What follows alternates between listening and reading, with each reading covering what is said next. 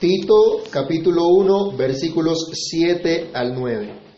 Porque es necesario que el obispo sea irreprensible como administrador de Dios, no soberbio, no iracundo, no dado al vino, no pendenciero, no codicioso de ganancias deshonestas, sino hospedador, amante de lo bueno, sobrio, justo, santo, dueño de sí mismo, retenedor de la palabra fiel, tal como ha sido enseñada, para que también pueda exhortar con sana enseñanza y convencer a los que contradicen.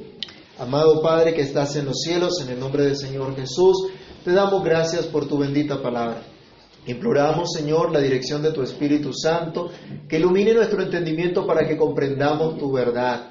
Señor, permítenos estar atentos a tu palabra, meditando en ella, que tú inclines nuestro corazón hacia ti, que tú dirijas nuestros pensamientos, Señor, hacia tu verdad, hacia lo que tú nos enseñas. Padre mío, y que a través de esta palabra hoy seamos edificados, exhortados, consolados para la gloria de tu santo nombre. En Cristo Jesús te lo pedimos y te damos muchas gracias. Amén y amén. ¿Pueden tomar asiento, hermanos?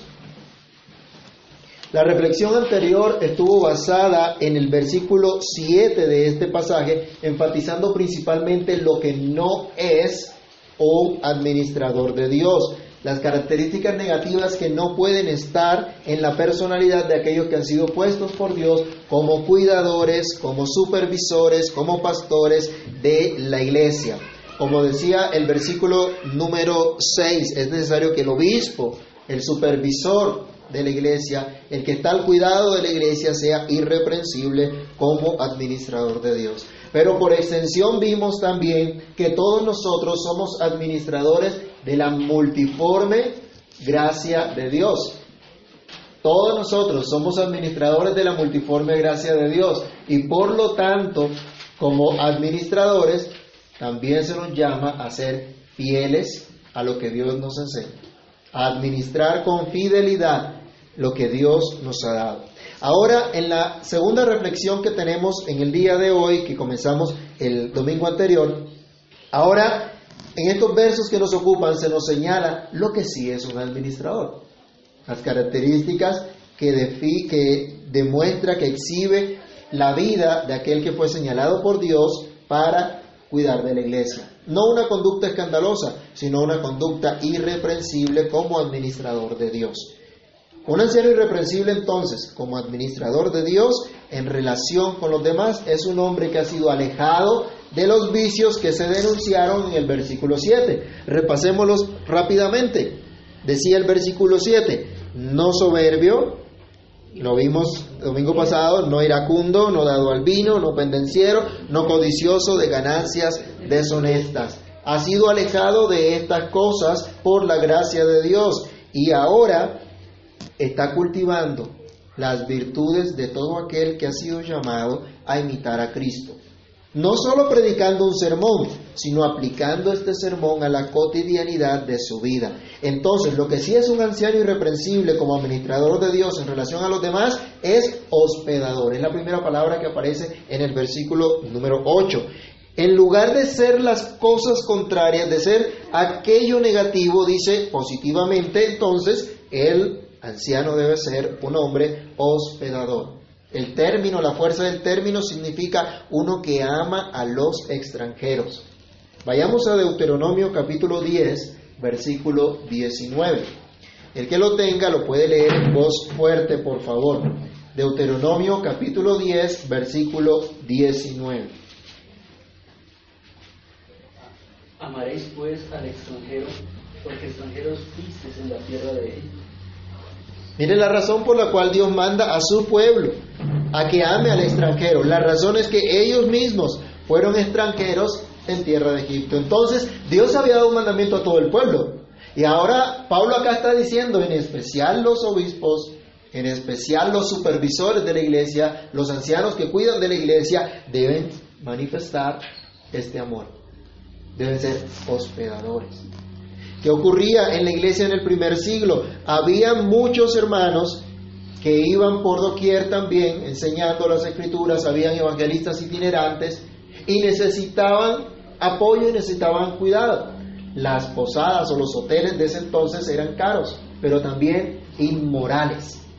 Eran escasos y eran inmorales. Así que cuánto refrigerio podía tener un siervo de Dios sirviendo, haciendo la obra del Señor, encontrar socorro, ayuda, un hogar donde le recibieran. Otros habían sido perseguidos por la fe y tenían que, haber, que irse de un lugar a otro y temporalmente necesitaban entonces una ayuda también. Vayamos a Efesios capítulo 2, versículo 19. Ahora, el Señor le decía al pueblo en el Antiguo Testamento que amaran al extranjero porque ellos habían sido extranjeros.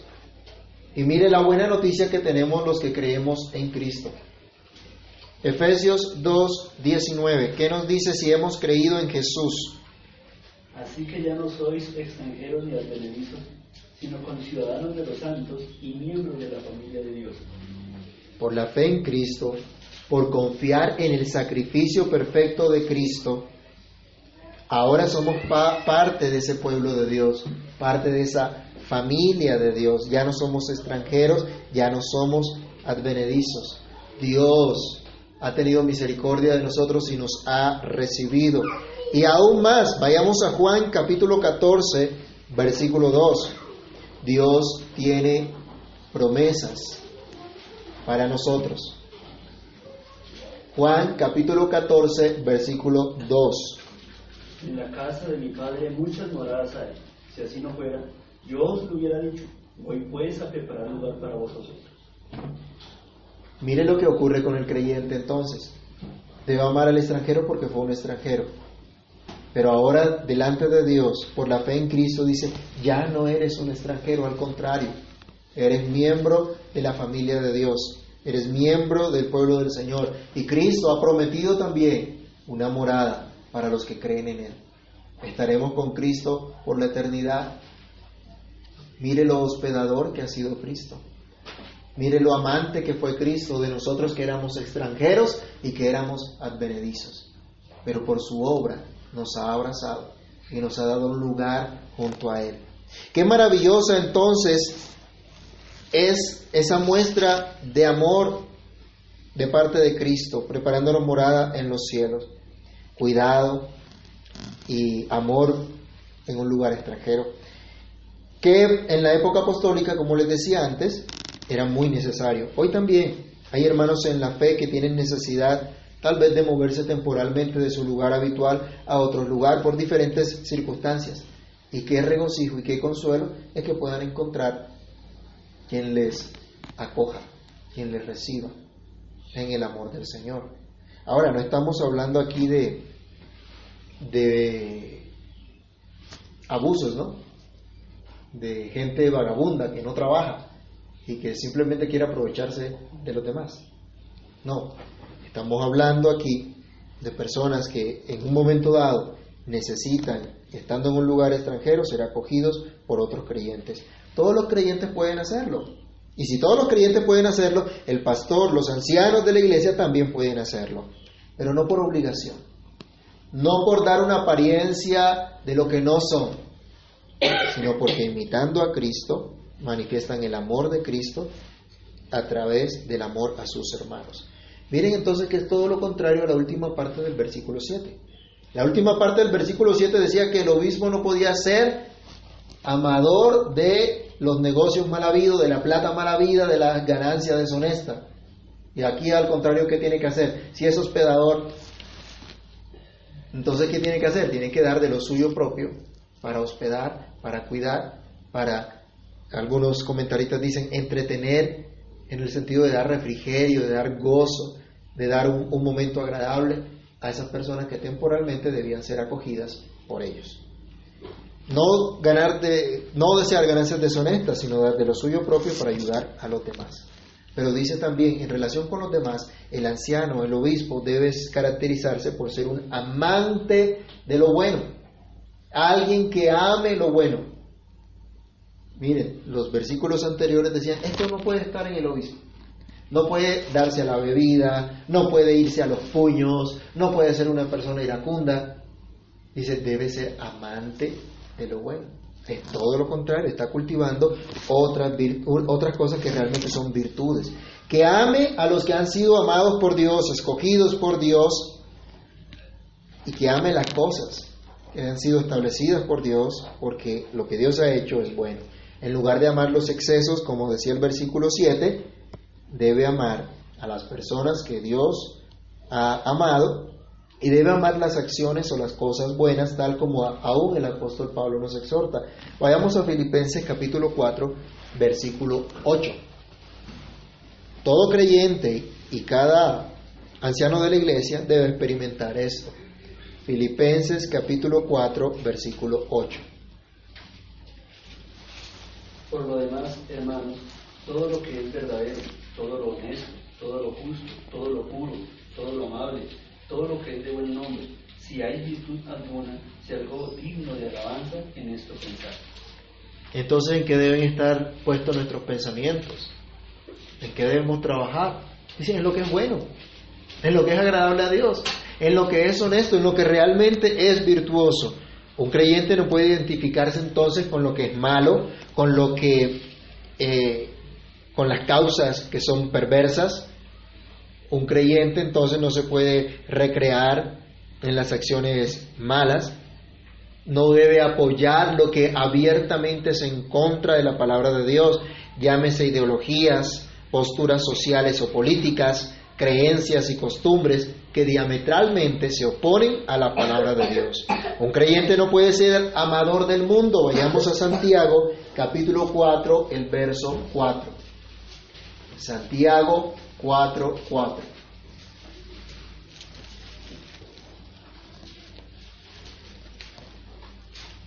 Oh almas adulteras, no, no habéis, pero no sabéis que la amistad del mundo es enemistad contra Dios.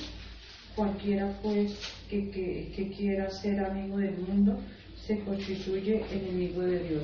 Si alguno quiere ser amigo del mundo, ¿se convierte en qué? Enemigo. enemigo de Dios. Un creyente no puede ser amigo del mundo, del mundo que odia a Dios, de los principios que hay en este mundo que aborrecen a Dios. No debe compartir las obras de un mundo perverso que se aleja de Dios. Al contrario, debe amar lo que es bueno, lo que es agradable, lo que enaltece el nombre del Señor. Debe entonces, no solo el creyente, sino el que está puesto para ayudar a otros creyentes, a buscar cada día en su vida imitar a Cristo, al que hizo todas las cosas buenas. Vayamos a Génesis 1.31 y recordemos que cuando Dios crea todas las cosas, cuando concluye el Señor la obra de la creación, se nos dice que vio Dios todo lo que había hecho y aquí que todo lo que Dios había hecho era como bueno en gran manera. Santiago capítulo 1, versículo 17 nos dice también que solo de Dios proviene lo que es realmente bueno. Santiago 1, 17. Toda buena dádiva y todo don perfecto desciende de lo alto, del Padre de las luces, en el cual no hay mudanza ni sombra de variación. La Biblia nos dice ahí de aquel que a lo bueno dice malo y a lo malo dice bueno. Lo único bueno proviene de Dios. El resto es malo, es perverso. Aquí hoy nuestra sociedad le está diciendo bueno a lo que es abiertamente malo, a lo que es perverso. Nosotros no nos debemos ajustar a esas posturas, ajustar a lo que la sociedad llama bueno cuando sabemos que Dios le llama malo. Nosotros debemos llamar bueno a lo que Dios llama bueno. Y debemos imitar a ese que hizo todas las cosas buenas y que nos amó hasta el fin y nos hizo bien. Vayamos a Juan capítulo 13, 34 y Hechos 10, 38. Evangelio según San Juan, capítulo 13, el verso 34. Un mandamiento nuevo os doy, que os améis unos a otros como yo os he amado, que también os améis unos a otros.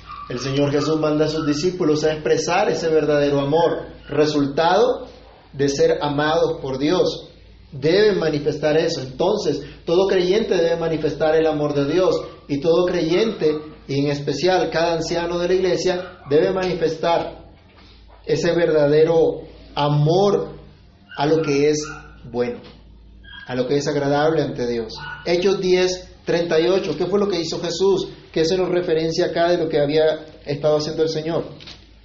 Como Dios ungió con el Espíritu Santo y con poder a Jesús de Nazaret, y como éste anduvo haciendo bienes y sanando a todos los oprimidos por el diablo, porque Dios estaba con él.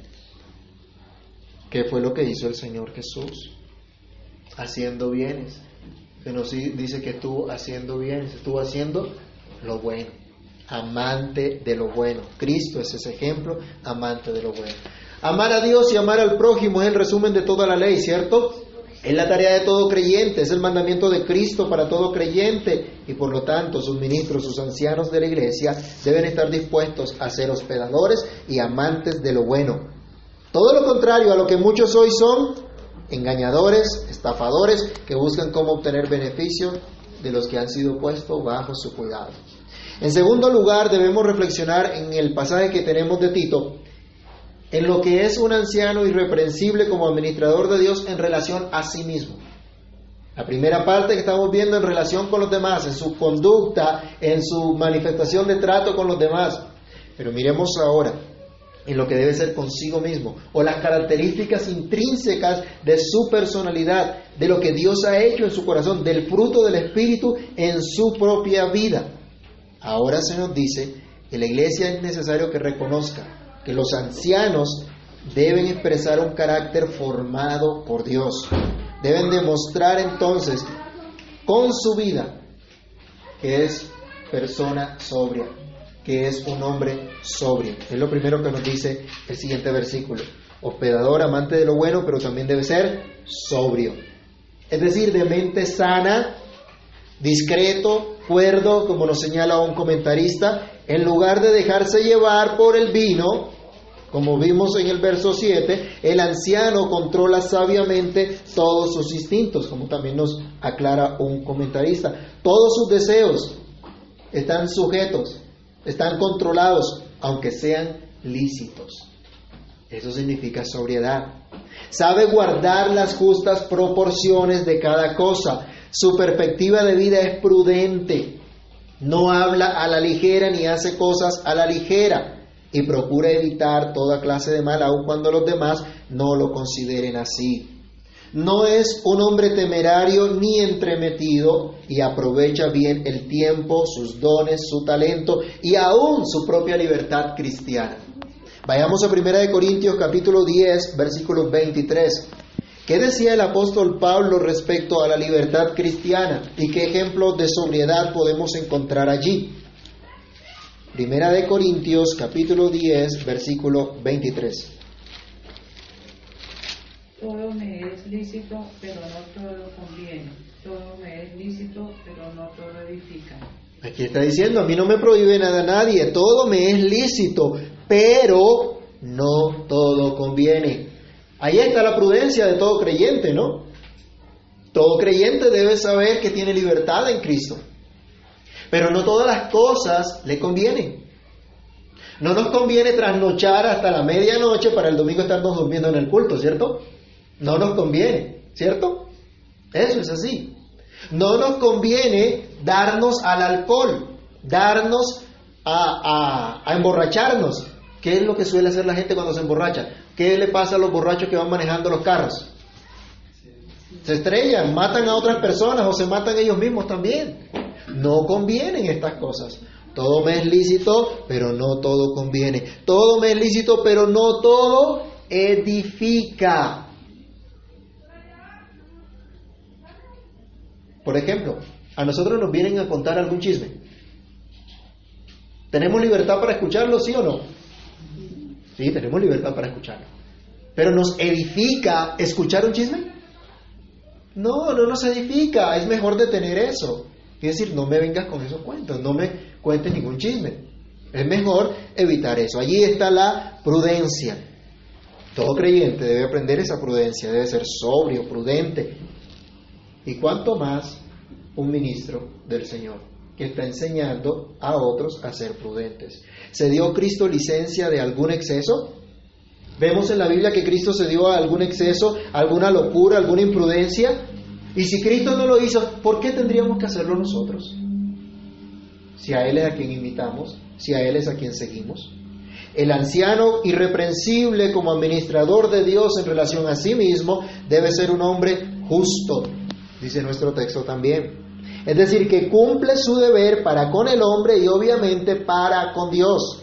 ¿Qué nos enseña el Señor Jesús sobre esto? Marcos 12, 17. Marcos 12, 17. Con eso recordamos cuando estudiamos el año pasado el Evangelio de Marcos. Marcos 12, 17.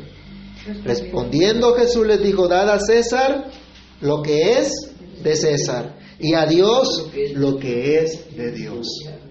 En otras palabras, usted debe respetar las autoridades, tanto terrenales como celestiales. Cumpla su deber para con los hombres y cumpla su deber para con Dios. El apóstol Pablo también sigue con este hilo de enseñanza en Romanos capítulo 13, el verso 7. Es muy diciente eh, este versículo también. Vamos a leerlo. Romanos 13, 7.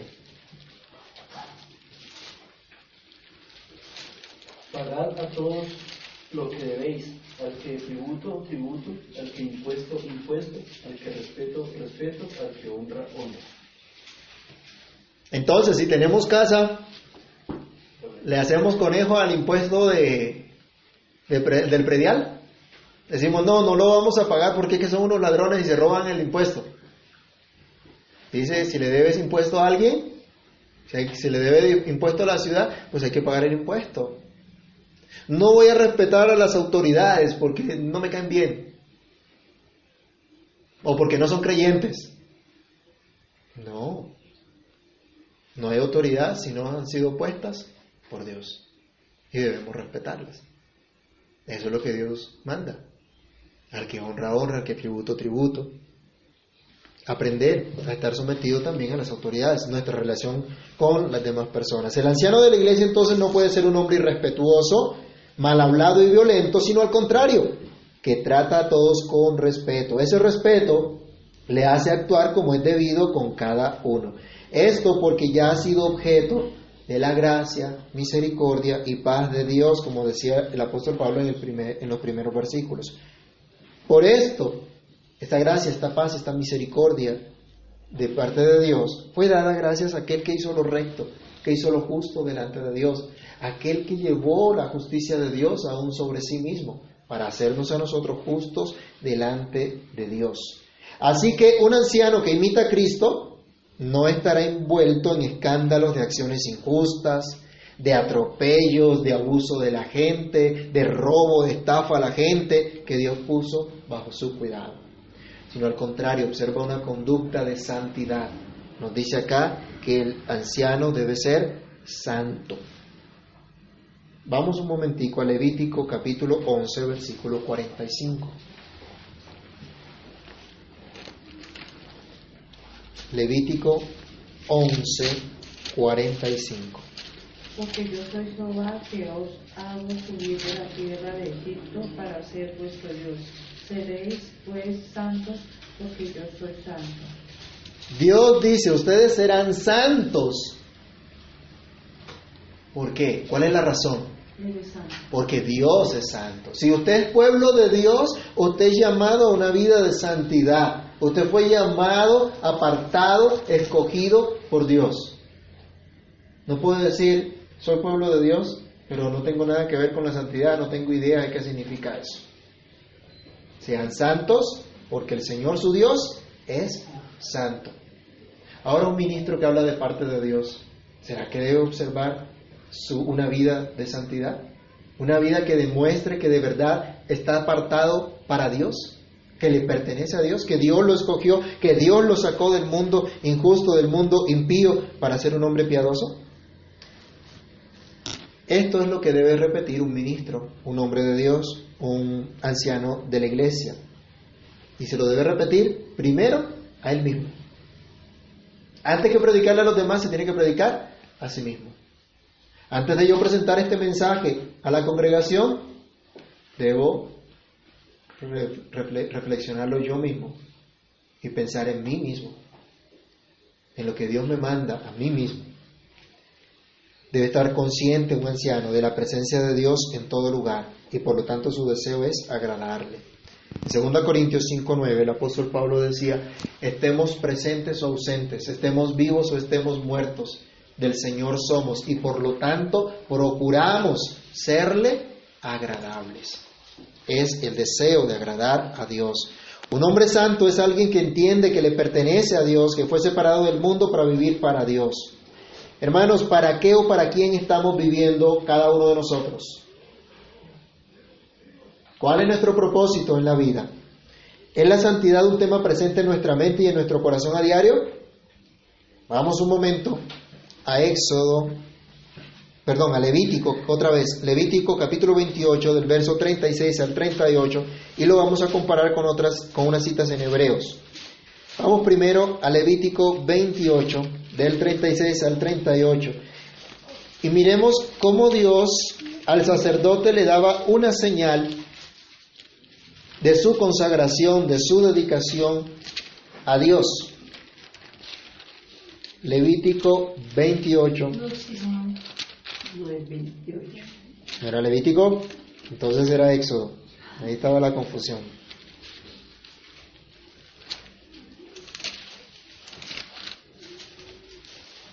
Éxodo 28, del verso 36 al 38. Harás además una lámina de oro fino y grabarás en ella como grabadura de sello, santidad a Jehová. Y las pondrás con un cordón de azul y estará sobre la mitra. Por la parte delantera de la mitra estará y estará sobre la frente de Aarón y llevará a Aarón las faltas cometidas en todas las cosas santas que los hijos de Israel hubieren consagrado en todas sus santas ofrendas y sobre su frente estará continuamente para que obtengan gracia delante de Jehová. ¿Y a quién creen ustedes que apunta esto? ¿O la obra de quién? A la obra de Cristo. ¿Quién fue el que llevó todos nuestros pecados? ¿Quién llevó todas nuestras injusticias?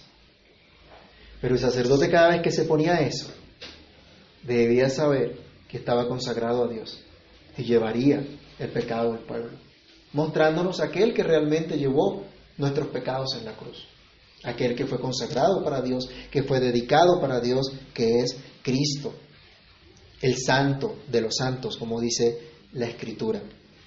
Pero entonces, comparemos este, esto que tenía que hacer el, el sacerdote con la vida práctica que ahora nosotros por la fe debemos manifestar. Hebreos 10, del 19 al 22. Hebreos capítulo 10, versos 19 al 22. Se nos dice, así que hermanos, teniendo libertad para entrar en el lugar santísimo por la sangre de Jesucristo, por el camino nuevo y vivo que Él nos abrió a través del velo, esto es su carne, y teniendo un gran sumo sacerdote sobre la casa de Dios, acerquémonos con corazón sincero, en plena certidumbre de fe, purificados los corazones de mala conciencia y lavados los cuerpos con agua pura. ¿Qué es lo que nos consagra a nosotros? La misma sangre de Cristo, el que abrió ese camino para que estemos en la presencia de nuestro Dios. Y el versículo número 20, perdón, capítulo 12, versículo 14, ahora nos llama entonces la atención diciendo, seguir la paz con todos y la santidad sin la cual nadie verá al Señor. Por la sangre de Cristo hemos sido santificados. Podemos entrar a la presencia del Señor. Y nos dice, sigue entonces esa santidad, porque sin santidad nadie verá a Dios. El hombre de Dios entonces debe ser justo. Estamos viviendo, la santidad es algo constante en nuestra vida, así como el sacerdote en el Antiguo Testamento llevaba esa, esa placa que decía santidad a Jehová, nosotros estamos sellados con el Espíritu de Dios y le pertenecemos a Dios.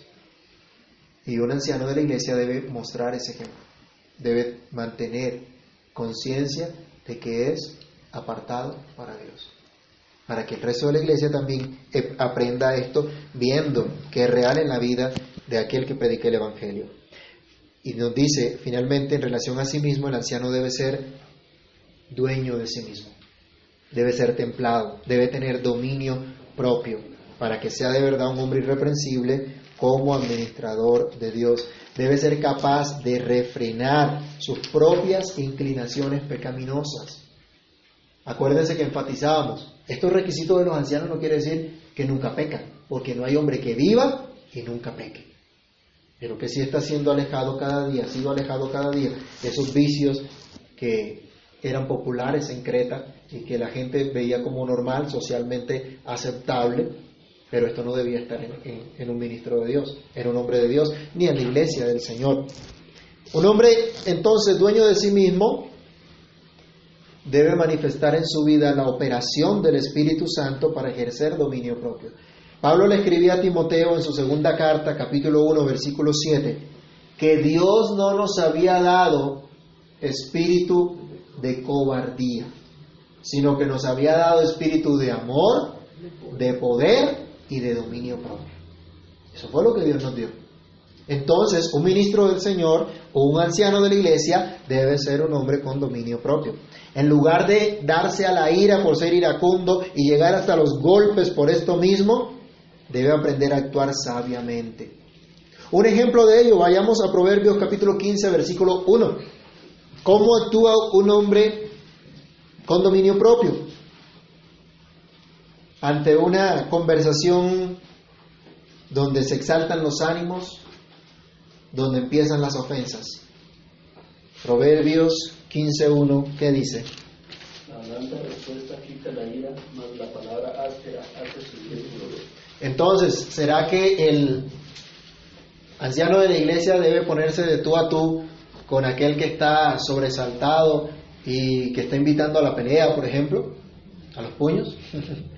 No. La de respuesta quita la ira, aplaca la ira, pero la palabra áspera hace subir el furor. Para cuidar de otros, el anciano debe primero cuidarse a sí mismo. Debe cuidar de sí mismo. Debe velar por su propia vida que esté sujeta a Dios. Primera de, de Timoteo, capítulo 4, verso 16. El consejo que le estaba dando Pablo a Timoteo. ¿Qué tenía que hacer Timoteo constantemente? Primera Timoteo 4:16.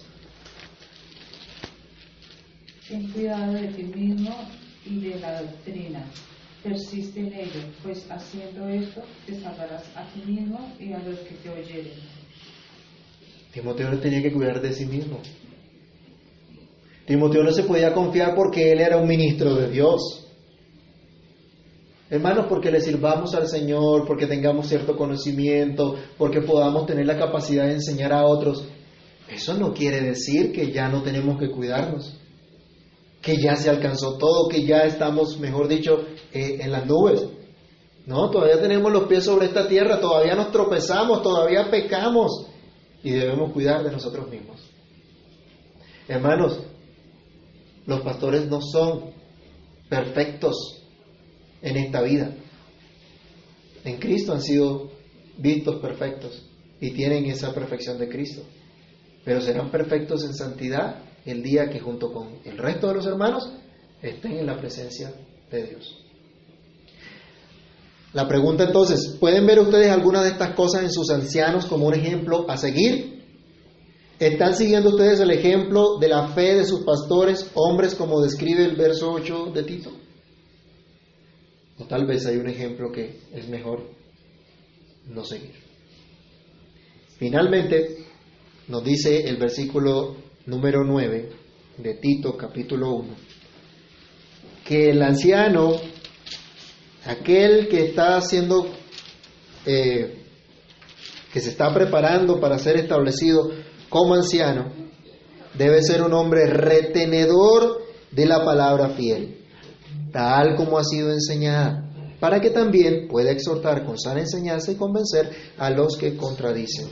Un anciano irreprensible como administrador de Dios lo debe ser también en el ministerio eclesial. Miren el énfasis que con el cual comenzó Pablo. Primero, todos los requisitos de que habla Pablo son de carácter, son de la vida personal del ministro y obviamente su relación pública.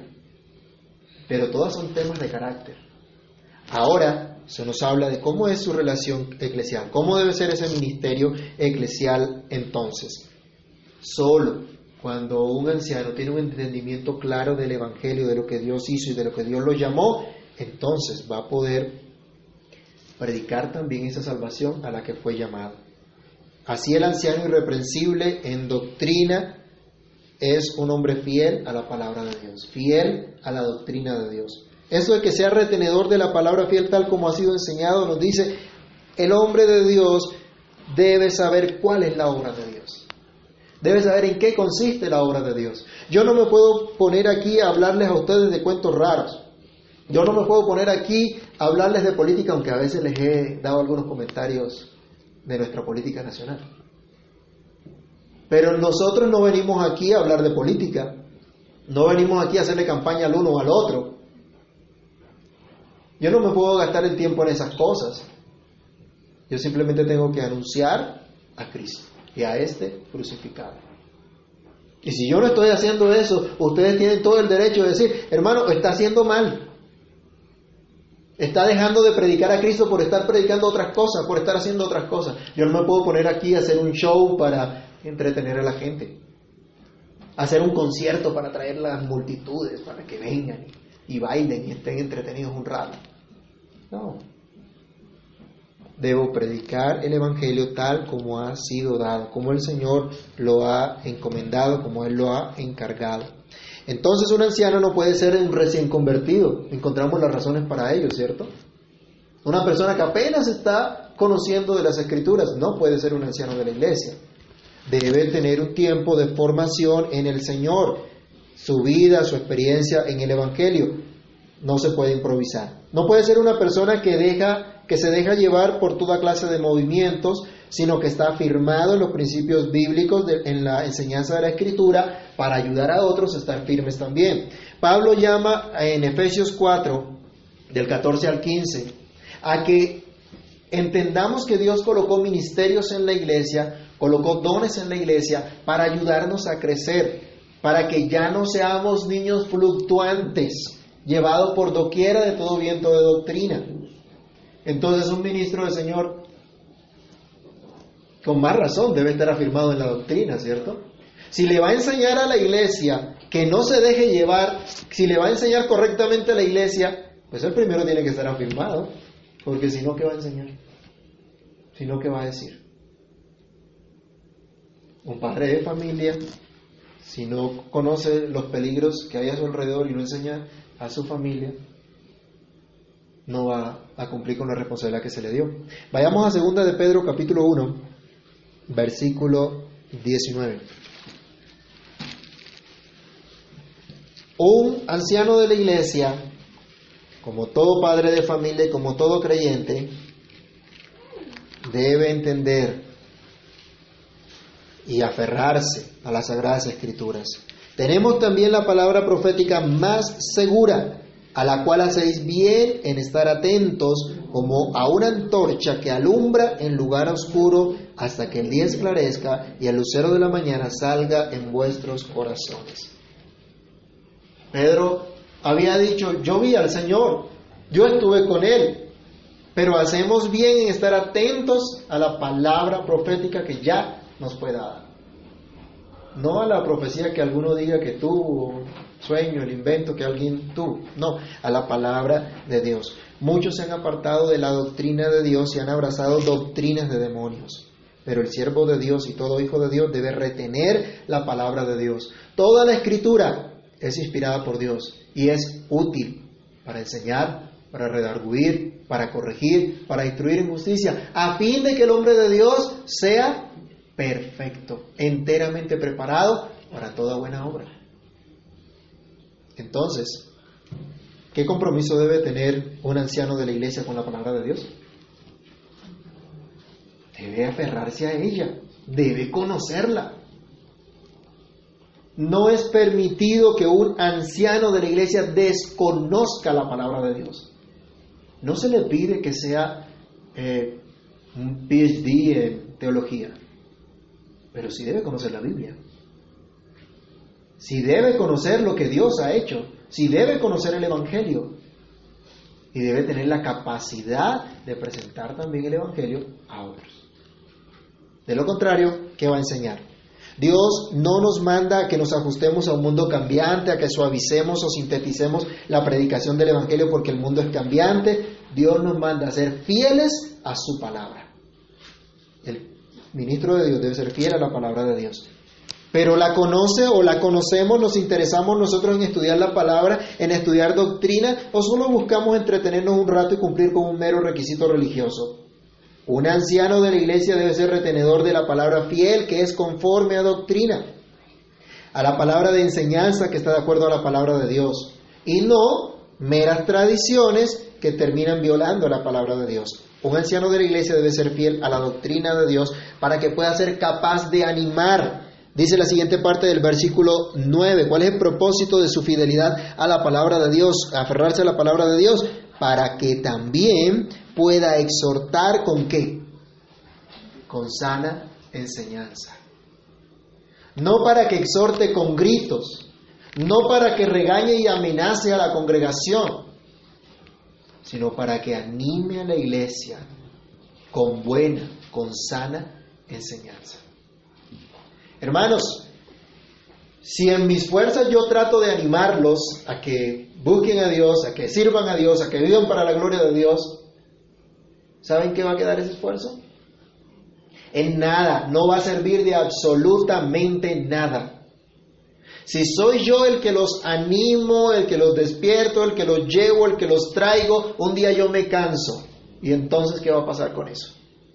No sirvió de nada. Pero si es la palabra de Dios la que actúa en sus vidas, la Biblia me enseña que la palabra de Dios es viva y es eficaz. Hace lo que tiene que hacer. Es Dios el que hace todas las cosas. Hebreos capítulo 12, versículo 13. Vayamos mirándolo. Los ancianos en Creta no tenían una tarea fácil. Porque acuérdense, los cretenses, vamos a mirar, eran mentirosillos, tenían cualquier cantidad de problemas, pero hoy día también la iglesia está en algo similar, ¿no? Y los ancianos no la tienen fácil. Hay que convencer a los que dudan, a algunos que contradicen, hay que mostrarle lo que realmente dice la escritura. ¿Con qué propósito? ¿Qué dice Hebreos 12:13? ¿Cuál es el propósito entonces? Dice que lo cojo. ¿Que lo cojo qué? Y hacer sendas derechas para vuestros pies, para que lo cojo no se salga del camino, sino que sea sanado. Para que lo cojo no se salga del camino, sino que sea sanado. Para eso está la instrucción de la Sagrada Escritura. Son las Sagradas Escrituras, como dice el Salmo 119, versículo 105, lámpara a mis pies, lumbrera a mi camino. Y como dice también el mismo Salmo, el versículo 9, ¿con qué limpiará el joven su camino? Con guardar tu palabra.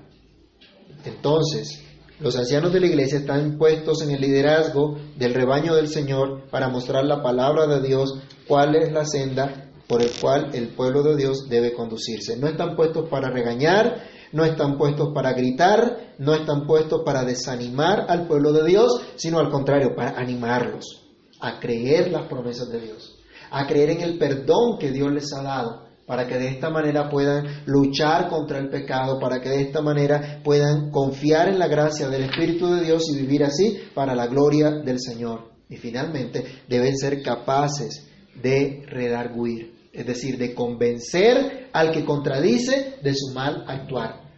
No necesariamente que lo traiga al arrepentimiento, pero sí le convencerá y le mostrará por la palabra de Dios que está en error está en algo falso y enseñará a los creyentes que aquellos que contradicen las escrituras están en el error, de tal manera que no tengan otra opción sino confesar su maldad. Aunque no sea de pronto públicamente que lo hagan. Al menos serán convencidos de ellos. Un pastor fiel a las escrituras entonces, ¿cómo va a refutar los errores doctrinales de los miembros o las personas que llegan si no conoce las escrituras?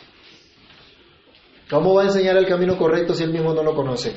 ¿Qué argumentos podrá usar para combatir el error si no es fiel a la palabra de Dios? No se podrá corregir error alguno en ese caso.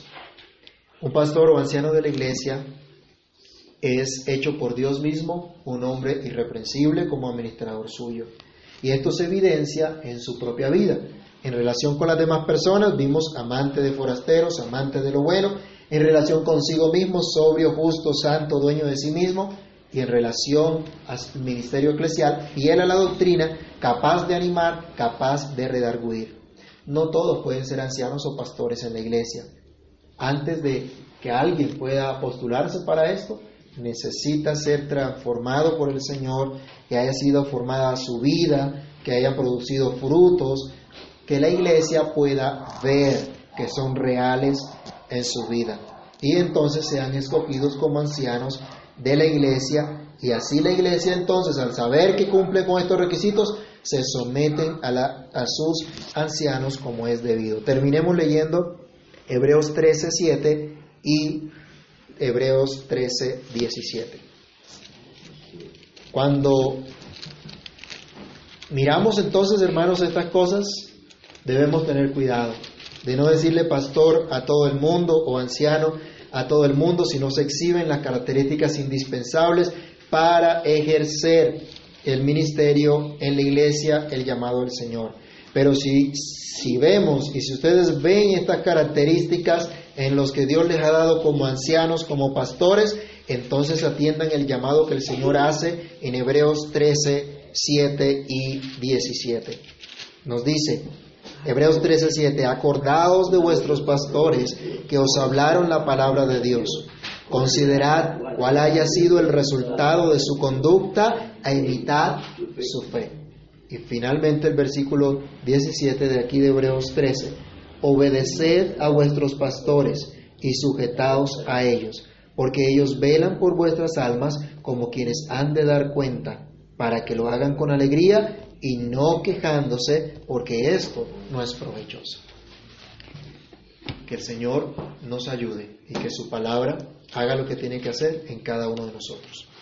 Bendito Señor y Padre que estás en los cielos, en el nombre de Jesús, te damos gracias por este tiempo y por la reflexión de tu palabra.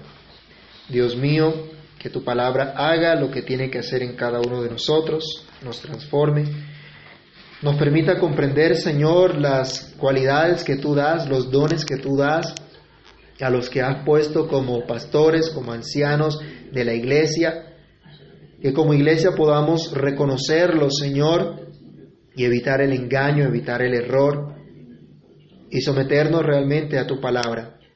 Y que entendamos, Señor, que cada uno como creyente, sea o no sea un pastor, un anciano, cada uno como creyente somos llamados a administrar esa gracia que nos has dado, Dios, y debemos ser fieles en ello. Ayúdanos, Padre, a imitar la conducta respetuosa, adecuada, la, conducta sobria, justa, prudente, santa. Ayúdanos, Señor, a mirarte cada día a ti y aprender de ti. Y danos, Señor, en tu iglesia dones de ancianos que estén comprometidos con imitarte a ti cada día, para que la iglesia pueda ver, Señor, que tú obras en los corazones de tus hijos, para que vivan para tu gloria, para que sean transformadas sus vidas y demuestren tu reino en sus propias vidas. En tus manos nos colocamos y te damos muchas gracias por lo que estás haciendo y seguirás haciendo para tu gloria y tu honra.